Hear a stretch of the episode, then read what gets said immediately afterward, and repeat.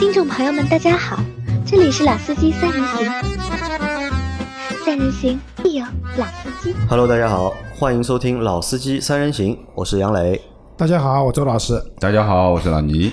啊。那今天啊，我们的节目继续啊，这个星期更新的节目会比较多一点，不知道大家有没有会不习惯？因为前面两个月对吧，节目比较少。那今天呢，会和大家讨论一件，就是最近啊，就是这个星期发生在上海的一件事情啊，这个事情还蛮有思蛮有意思的。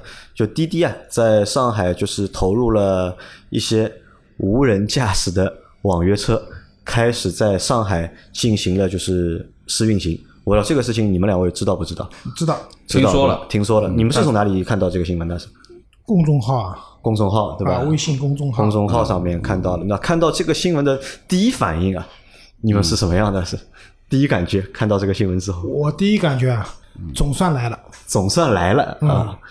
老倪呢？我没有什么特别的感觉，没有什么特别的感觉哎。我觉得这个这个东西，呃，现在我以我的想法，可能还不太靠谱，不太靠谱，对吧？还不太靠谱。那我的想法呢，和就是老周有点一样，但是和他的相反，就是这方向是相反的。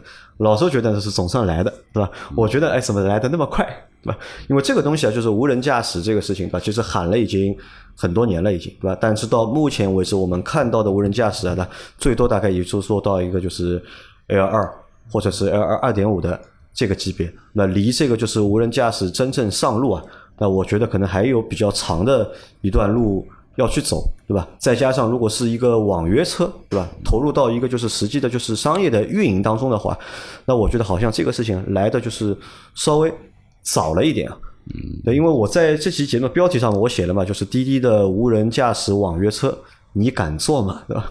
你们两位敢不敢？敢的敢的，啊，不为什么啊？就是其实无人驾驶这个事情啊，就是我原来在张江上班嘛，张江我们我们公司门口就有一个无人驾驶的轨道的那个有轨电车嘛，车对吧对吧？有轨电车嘛，无人驾驶的嘛，对吧？就是其实现在滴这个不。一样，有轨道和没轨道是两回事儿。听我讲完嘛，它现在只是在一些 特定特定的路路段嗯就是如果说你说这个车现在全上海都能去的，那对不起，我不敢坐，我肯定不敢坐的。嗯但是如果只是在特定的路段，然后进行驾驶的，因为这个车啊，在这些路段里面啊，已经来来回回来来回回开了无数次了。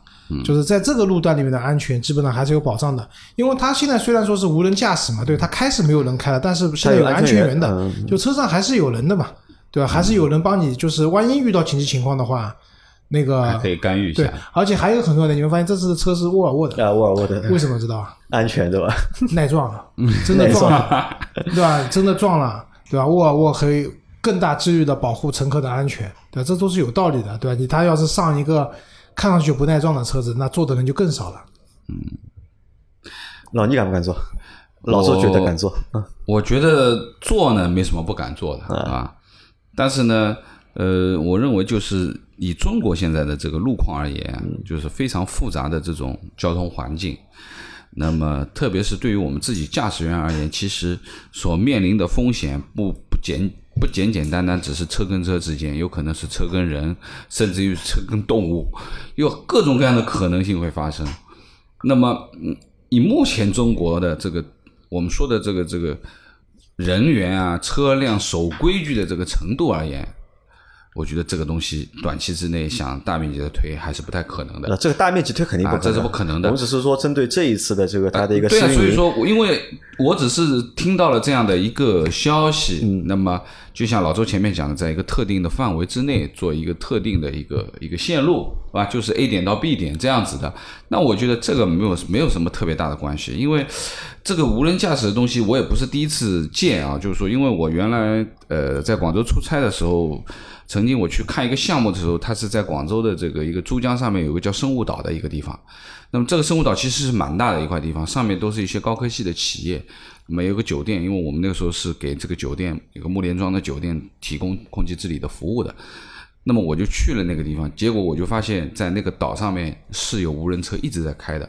那后来我问了一下当地的人，他说是这个车是当就是这个这个生物岛上面的一家公司，专门是做无人驾驶的软件系统的。这家公司就是在这个岛上做测试的，因为这是一个封闭的一个一个环境，就是当然有车上去，但是是其实是呃不是在里面的人是不会上去的嘛，就是很小的一个范围。那么呃，它也有十字路口，也有红绿灯，也有横道线，什么都有。但是人基本上你在路上很少看得到过马路的这种人员的。那这种环境下面，这个车其实我去的时候，我问他们，他们说已经已经跑跑了有个把年都有了，就是在这个路上就真的是没有人的车啊，还不是有安全员，是没有人的车，他跑跑了跑了个把年了。那我觉得就是说，以现在它投入到实际应用当中，在一些特定的路段做，比如说 A 点到 B 点的这个东西，我觉得没有什么不可做的啊或者风险。但是如果说你让他开出这个复杂简单的路况，那出了哪怕是出去一条马路。他能不能这个危险系数马上就上来了啊？他是不是懵掉？那你就很难说了这件事情，对不对？是是这样，就是杨磊刚才讲的安全员只是车上的一个人，其实车上会有两个人，坐在主驾驶的安全员和坐在副驾驶的技术人员。技术人员，乘客是坐在后排的。安全员的主要的工作就是，一旦有突发情况，他是可以随时接管车辆的，所以其实他是一个比较省心的。精神压力会比较大的 这样的一个司机的角色，对吧？然后老倪刚才讲那个东西，其实老倪讲的那个珠江就是那种，就是那种高科技园区嘛，它有这种示范东西。其实上海也早就有了，上海那个那个嘉定那边呢有很多有一个园区对吧？它有一个就是无人驾驶的小小巴士，对，有很多那种 AI 的人工智能的东西在那边。那现在呢，我觉得这是跨出第一步。现在它肯定是一个相对，因为有有人也反映说去。就有有人去做了那个就是滴滴的这无人驾驶的网约车嘛，其实感受不太好。第一个呢，就是起就是上车以后啊，这个从他上车到车辆正式开起来过了好几分钟，就中间的他这个准备过程有点长。然后第二个的话，就是他开的路段是车少人少的这样的路段，然后好像转弯的话以右转为主。左转不太会走，对吧？就是，那这个是跟你实际来用车开车的这种路况下是不太一样的。嗯，那所以呢，我为什么说敢做？是因为既然拿出来了，对吧？又是一台安全性很高的车，基本的安全我认为是有保障的。因为大家知道，你即使坐有人开的车，也不能保证百分之百安全的。对，这个是。我甚至觉得，有的在那个特定的路段下，这个车出事故的概率要比你。在市区里面自己开车的那个网约车驾驶员来要要更靠谱一点，我个人觉得在特定的特定的路段里面啊，对吧？第二个，他是不会开出，他会有电子围栏的嘛，他是不会开出他特定的路段的。一旦出去了以后，他可能就会做不到了，就懵掉了，对吧？然后，所以目前来讲，敢做，其实杨磊这个问题呢是个伪命题。做都肯定敢做的，没有什么不敢做的。车速又不是特别快，而且有人在前面看着，一旦出问题了，就像我们知道，其实地铁也是自动驾驶的，对吧？但是为什么有驾驶员呢？驾驶员负责关门，对吧？所以做是可以做的，这个没有什么敢不敢的问题的，而是说这个东西从到就是跨出第一步以后，什么时候能进入到第二步？比如说，嗯，现在是特定道路，对吧？然后接下来呢，他会就是把这些特定道路继续的扩大。他可能把这个最后这个网可以连起来，变成全市都能去了，这是一个问题。那我现在就是法规啊，相关的就是法律法规啊，是是否允许就是我们在开车的过程当中无人驾驶？特定道路，特定道路是可以的，就是有一些特定的道路，它是有无人车驾驶的许可的，无那个无人驾驶的许可的地方可以开。对吧？那就等于就是这次滴滴的这个动作，我们更可以把它看作为什么呢？就是作为一次它的一次试验营销啊，不，我觉得也不算世界营销吧，算一次试验，对吧？对，带事件，对吧？那么试验让大家更多的用户啊，就是老百姓，那么去参加它的这个试验，一起去参与到这个项目的这个验证或者试验当中去，可以这么理解吧？我我其实不太同意说，刚才你也讲了，就是录节目前你说让老百姓就是让普通的乘客做小白鼠去做实验嘛。其实他这个东西后排坐不坐人对他的实验没有太大影响啊。对，那为什么还要让小伙伴们对吧？嗯，免费去做这个？对，这是个事件嘛。如果你只是开放了这样的一个测试，不能坐人的话，这个影响力不够。让你们普通的人可以坐上来了，而且我都怀疑啊，现在是不是普通人可以坐？因为他需要 A P P 上预约的嘛，就是能不能约得到我不知道，我没去约过。啊，我们反正会在这个星期或者下个星期，我们会约一下的，试试看，对吧？所以我们要特地把车开，自己先开车过去，对吧？然后到他特定道路面去尝试一下，对吧？那我觉得其实后排坐人更多的是一种市场意义上的行为，就是说我可以载人了。呃，对它的测试没有什么太大帮助。测试其实主要的是它前面的技术人员和它那个车顶那个在转的像雷达一样的东东西，收集各种各样数据的东西，这个意义比较大。因为之前像我们去浦东，之前做通用的时候去浦东开会，在申江路上，或者说在那个那边那个啊，对，申江路上一直看到有一辆腾势，呜哇呜哇的转的在开，那个好像据说是那个地图测绘用的，那，就是类似于这样的功能的话，其实早就有了嘛，呃，只不过是现在这个东西好好像开放了，对公众开放了，它的营销上的意义或者说市场上的意义要大于它实际的这个产品的呃意义上。这么个，情况，那我们第一个结论啊，这次的就是滴滴搞的这次就是无人试驾的这个试运行啊，对吧？其实也只是一个试运行，那么大家不要以为就是无人驾驶，对吧？这个技术已经很成熟了，可以投放到直接的民用市场上面去用了，还早嘞，这个还在很早在嗯五 G 网络没有普及之前，我觉得无人驾驶是没有办法做普及和普及出来的。嗯，好，那我们来讨论第二个点啊。第二个点是我们来讨论一下，因为这个东西其实到底什么时候真正可以实现，还有很长的时间。但有个东西我们可以讨论一下，就如果哪一天真的就是无人驾驶的这个网约车啊，可以投入运营之后啊，那对这个就是市场或者对我们来说，可能会带来哪些改变，或者发些发生哪些改变？首先，从业人员要失业了呀。啊，从业人员要失业了，对吧？因为我看到这个新闻之后，我第一反应就是什么？啊，嗯我觉得铲屎官要失业了，呃，铲屎官可能要失业了，或者就是所有的网约车平台啊，对吧？Uber 也好，对吧？滴滴也好，其实他们的一个终极的目标，他们的终极目标其实就是希望以后能够有无人车、无人驾驶的这个车辆投入到运营当中去。对，就这里我插一下啊，就是日产啊，嗯他们在日本，日本其实他们是一个汽车企业，但是同时也是我觉得也是个高科技企业。日产之前拍过一个广告，就是它的那个拖鞋嗯啊我知道自动会自己动的可以啊动自动就是自动来找你排队，对吧？其实日产在日本他们也做过一个类似的项目，什么就是说。你再去买日产车的时候啊，你买的只是上面那个车壳子，嗯，没底盘、发动机什么都没有的，就是一个车壳子，可以个性化定制。你想把它搞成一个，就是比如说是一个 KTV 风格的，对吧？唱唱歌，或者你想把它搞成一个可以喝茶的图书馆的这种形式都可以。然后当你要出行的时候呢呼，叫它的底盘，对，吧？呼叫底盘，底盘来了，载上你的这个车壳子走，到了地方以后，车壳子留下，底盘走。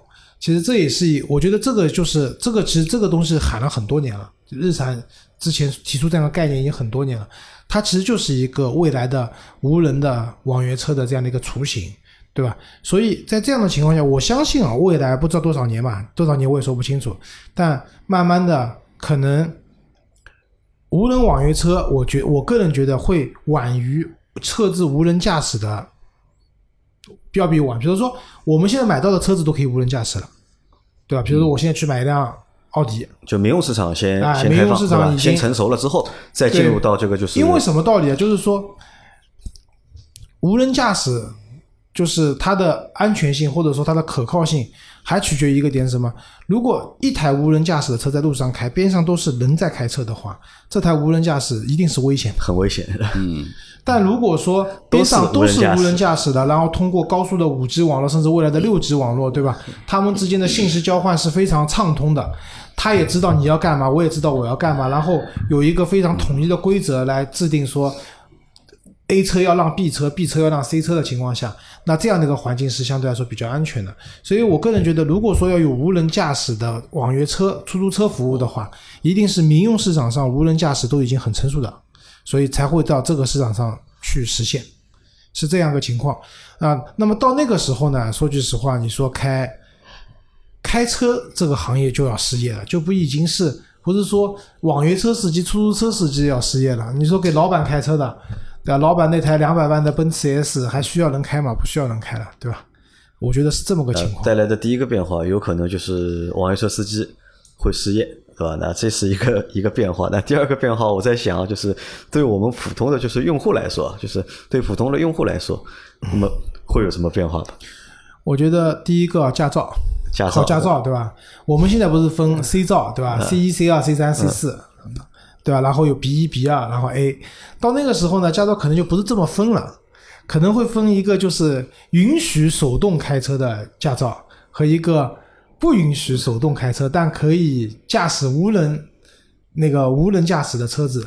就打个比方讲，什么意思啊？无人驾驶还要驾照干嘛？没人了呀。你要操作的，你要开不门啊、你要操作 吧？，就像你现在飞无人机，对吧？这次我去参加活动，人家教我们飞无人机，说无人机考试，我开始以为无人机考就是你把飞机开上天嘛，就不是的。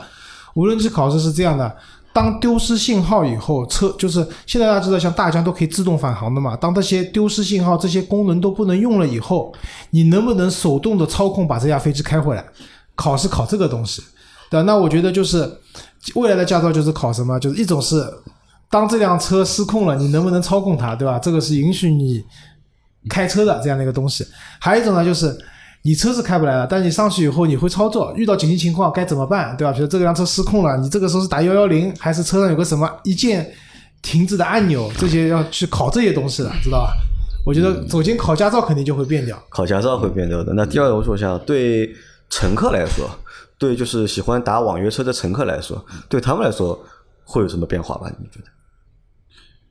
我觉得对于乘客来说，其实如果说你会在意吧？老老你会在意吧？就是我打了一个网约车，有人开的还是没人开的？前面坐着司机还是如果那个时候？只有无人开的，你只能坐呀 只能坐，啊！当然就是说，可能在有人开和没人开嗯并存的这段时间里面，那我可能还会选择有人开的因为。那天晚上我看到这个新闻之后，我脑补了一个场景啊，就是很多人就是半夜下班吧，很多人都是半夜下班的，我都上下班比较晚，对吧？你半夜凌晨一点，对吧？打了个车，对吧？打了个网约车，它是无人驾驶的，啪开过那台车，对吧？里面一个人都没有 一个人都没有，对吧？然后你坐着这个车回家，那我觉得这个感觉啊，应该会蛮奇怪的，应该。哎不奇怪，我觉得这个倒是对于女很多女生相对到安全一点安全了对你知道吗？去一个恐怖的地方，我问你啊，去一个恐怖的地方，你知道是一个人去更恐怖啊，还是两个人去更可怕？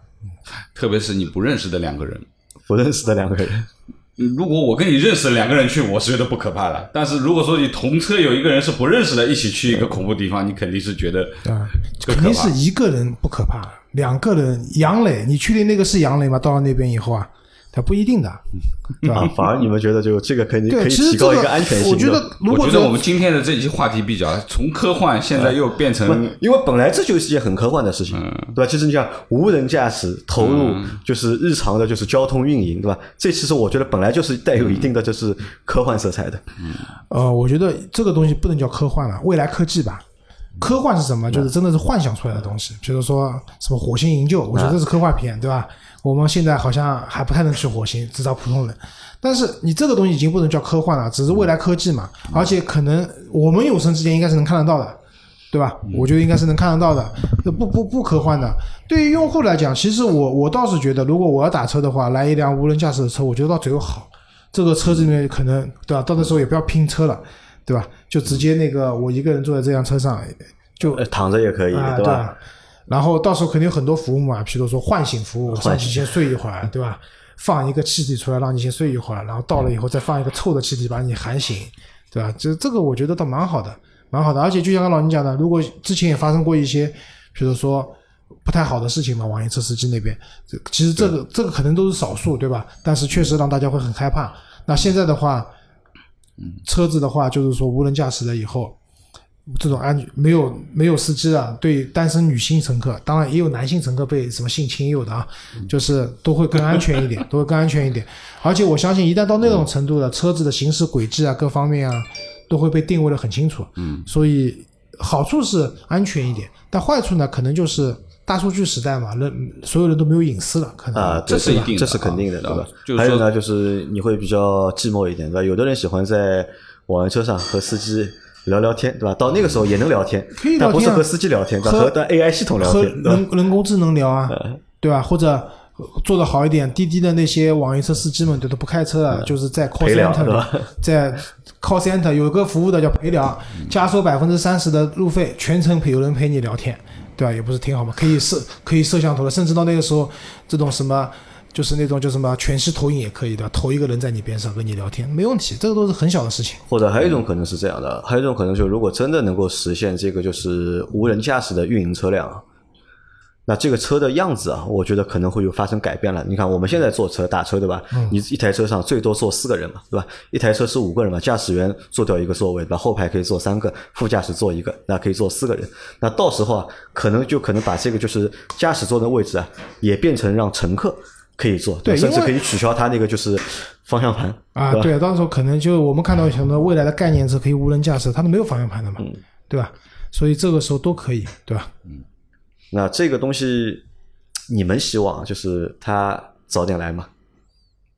无所谓。我觉得也无所谓，也无所谓无所谓啊。因为对于我们而言，其实呃，我觉得就是有新东西，我们也愿意接受和尝试，对吧？嗯。那么可能和我们父辈的这种年纪比较大的，他们可能还比较固化一点。因为有一种理论是这么说的嘛，说哪一天啊真的能够实现这种就是无人驾驶，对吧？包括这种无人驾驶投入到就是实际的交通运营之后，对吧？很多人会不需要车了，不会买车啊。你们觉得这个说法，你们同意吗？我这个我倒不同意，这个不不会啊，因为个人用车的需求啊是千奇百怪的啊，并不是说我用车的需求只是两点一线，对吧？你没有第三个选择，或者说没有第四个、第五个选择。那么，就于比如说我们我们我觉得这么去讲嘛，就是比如说，这是新加坡，嗯，是一个很小的地方，很密集，而且基本上都已经很稳定的一个一个状态。那么这种无人驾驶，可能你不考虑车辆，因为本身在新加坡一块牌照就很贵很贵，用车成本高嘛，对吧？运营成本很高，那么更多人会选择我不去买车，使用公共的这一个东西。如果说价钱比较合理，而且效率也比高比较高，但是对于中国而言，啊，我觉得不太可能，因为什么？中国第一太大了，第二它的道路各种各样的环境都非常的复杂，对吧？那么第三，对于各个地方，其实每个地方还有自己的一些规则，对吧？那么我觉得就是说很难形成在，特别是在有些地方是很难形成非常统一的一种规则的，这个是很难的。对，而且还有一个很重要的点就是，当无人驾驶的网约车有了，其实你能买到的车也是无人也是无人驾驾驶啊。对吧？有了无人驾驶啊，会有很多方便的地方，比如说我现在小区不停车停不下嘛，没关系的，你把我送到门口，这辆车自己去找停车位去吧，对吧？可能为那个，然后付款啊什么都是车上那种非接触式的这种东西都可能付。对我我举个例子啊，就是在几年以前嘛，大概三年三四年以前嘛，那个时候我还在华阳上班，有一次在楼下跟同事吹牛嘛，那个同事他是很喜欢玩无人机的。就是他所有的大疆的产品都有，那个时候精灵啊、Maverick 啊这些都有。然后我就跟他讲，无人机的东西啊，我觉得啊在快递行业应该是很有用的。就什么意思？就是说我们现在送快都人送嘛，然后你人在不在或怎么样。呃，顺丰现在就有这个业务。以后呢，对现在嘛，那三四年以前，我说以后呢，就是，无人机，对吧？直接无人机，到时候一条消息发到你手上、手机上，告诉你无人机将在五分钟以后到达，对吧？然后到了你那个家的窗阳台那边，然后直接人脸识别啊，这个人是收件人，然后东西就给他了，对吧？然后他当时跟我的反应是说：“人家周老师，你这个瞎讲，这个我不是瞎讲，你这个脑洞太大了，这个是科幻片。”我说：“不是科幻片，这个一一定会的。”定是个对，就当时不，我同事的想法是科幻片嘛，对吧？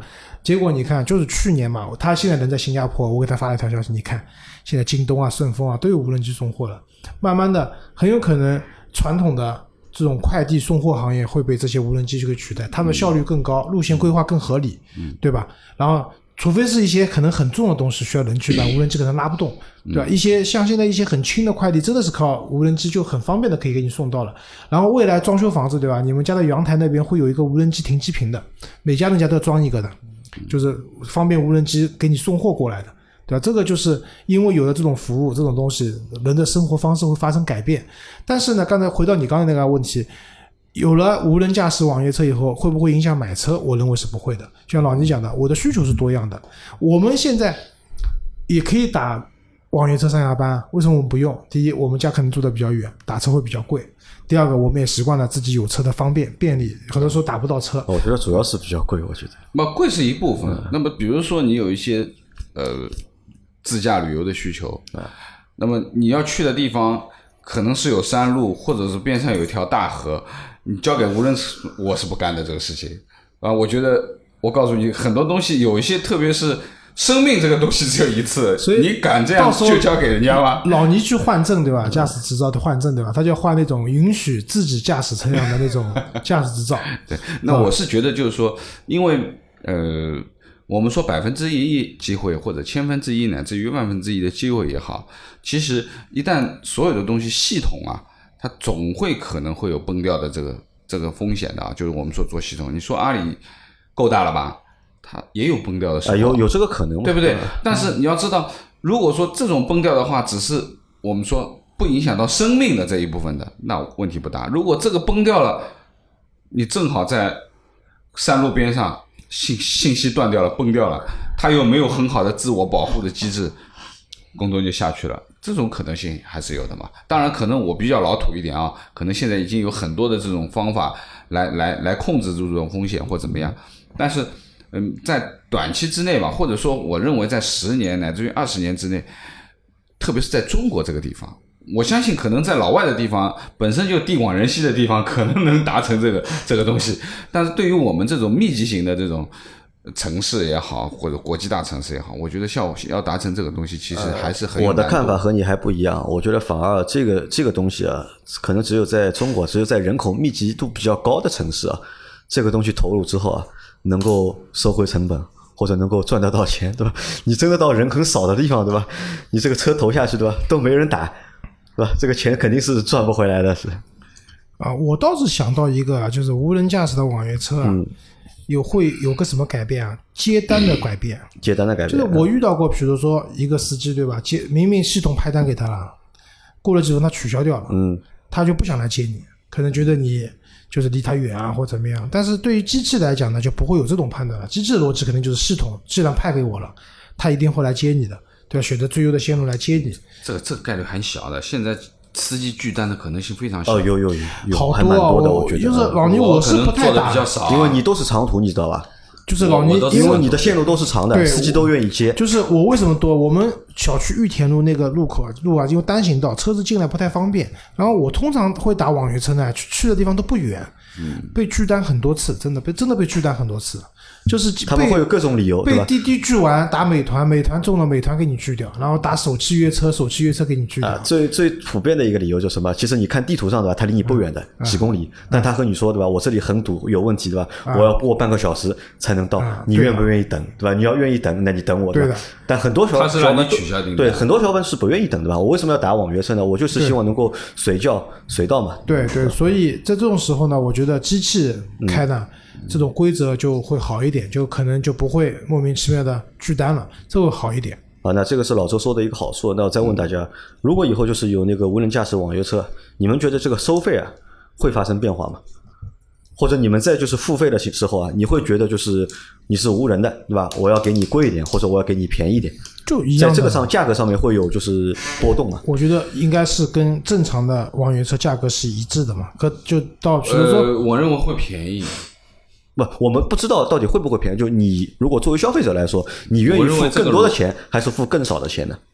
呃，我觉得该付多少钱就付多少钱，该付多少钱就付多少钱，定的，对吧？啊，我我是觉得价格应该是和有就现，比如说，嗯，到时候可能并行啊，就是有人和没人都有的，嗯，有人和没人价格应该是一样的，你觉得应该应该是一样的，对。但是呢，实际上。从车的成本上来讲呢，无人驾驶车的成本高，车的成本会高很多，嗯，对吧？但是呢，因为它没有了司机，人的成本降低了，嗯，所以综合一下呢，我觉得应该价格上，因为如果是有明显差价的话，用户就会选择就会有倾向性了。比如说，如果是人开的车，明显便宜的话，他肯定就选要选有有司机的。对吧？除非你现在一刀切，路上一个人都没有了，全是无人开的，那你不管你定多少钱，没有就没有贵和便宜之说了，对吧？现在一样的嘛，都是一个价格，对吧？那到时候如果让大家选，对吧？你在打车时候，他系统和你说你附近有两台车，一台是有人的，一台是没有人的，价格是一样的，你们会倾向于哪一个是无人的还是有人的？我觉得哪个近哪个快，呃，你这这个条件都一样嘛？就他就让系统让你选嘛，你要选呼叫一台有人驾驶的车，还是呼叫一台无人驾驶的？这又是个伪命题。不应该有这样的问题的，我觉得。系统不会这样去做，系统不会这样做。我觉得系统会让你在注册的时候，或者说登录的时候有个选偏好，优先哪个，优先哪个，对吧？如果说你设置好了，那该来哪个那个，不会说每一你每打一单车都让你做个选择题，这不可能，这个太难受了，对。吧？这个应该我不会同意，对。对，因为很多系统的东西其实是为人的方便嘛，这就像我们看到的这个这个这个网购。啊，在说系统的时候，其实越简单越直接的，能够让你买单，一步两步三步付钱，这是最好的，是吧？你要中间再挑来挑去，要选这个要选那个，你可能百分之五十的单就跑掉了。所以说，呃，大家其实用系统，其实还是要方便简洁嘛，其实这个是肯定是这样的一个原则啊，对的，对吧？肯定是这样原则。但是对于这个新东西的出现，我觉得，呃，观望一下吧，因为我认为短期之内不会。对啊，这本来就是一个适应性质的，不会不会形成一个什么。东西的。那么最主要的就是说，对于我们而言，我觉得，哎，去体验一下，尝尝鲜，呃，看看到底是怎么样。那我相信啊，按照周老师前面在讲的，目前体验不会很好的，肯定很差的，对不对？那完全是靠一个新鲜劲儿，我们可能要开几十公里路过去，去约一个网约车，然后走走一圈，看看怎么样？就是刚才我讲杨磊讲就是小白鼠的事情嘛，我说其实测试呢没有太大意义，但是呢你是用户上去的感觉不会很好的，前面两个人一个嘛坐在那边不知道干嘛的，另外一个嘛拿着笔记本电脑在那边敲的，你你会觉得很神奇的，这到底在干嘛，对吧？这个事情，我觉得对于这个产品而言，就是说，可能未来要去考虑的东西，第一个，比如说是嗯一些个人信息的问题，对吧？这个保护性要好。那么第二个，可能它本身是需要通过通信的嘛，对不对？那未来的网络支持和它的这个万一崩掉的这种安全机制要怎么建立好？那这个很重要，因为这个毕竟涉及到人身安全嘛，对吧？你肯定是要。我可以不动，但是我不能乱动，对吧？这个是最基本的一件事情。那么，嗯，可能还有很多课题需要攻攻克了，啊。那么我觉得，呃，五 G 也好，六 G 也好，这个肯定是未来的趋势啊。我今天早上我的办公室的小兄弟还在跟我说：“哎呀，你好，换手机了，现在苹果马上出五 G 了，要换五 G 吧？怎么怎么？”我说：“我现在四 G 也够用啊，为什么要换五 G 啊？对不对？”那么其实时代在进步嘛，那呃很多新东西你也必须顺势而行，对吧？你也不可能硬顶的啊。那我相信什么新的东西出来了以后，老的东西体验就会变差了，对吧？因为它要提升新的东西的这种这种体验，它肯定会啊，包括网络嘛，对吧？我们用了四 G 以后，三 G 就一塌糊涂了，就就没速度了。可能五 G 普及了以后，四 G 就慢的一塌糊涂了，就没人会用了。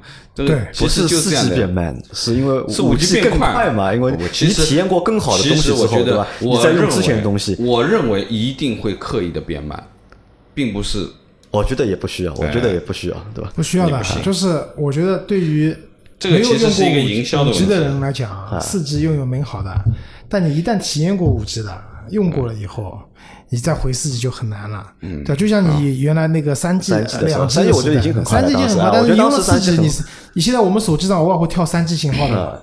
对吧？三级信号你就觉得不能冷了，对吧？当年已经觉得很快了，跟二级相比，这个只是一步步你的感官的升级。科技在进步，对对吧？嗯，随着它走就行了。好，那我们这集关于这个滴滴的无人驾驶的故事或者内容，就先到做，先做到这里。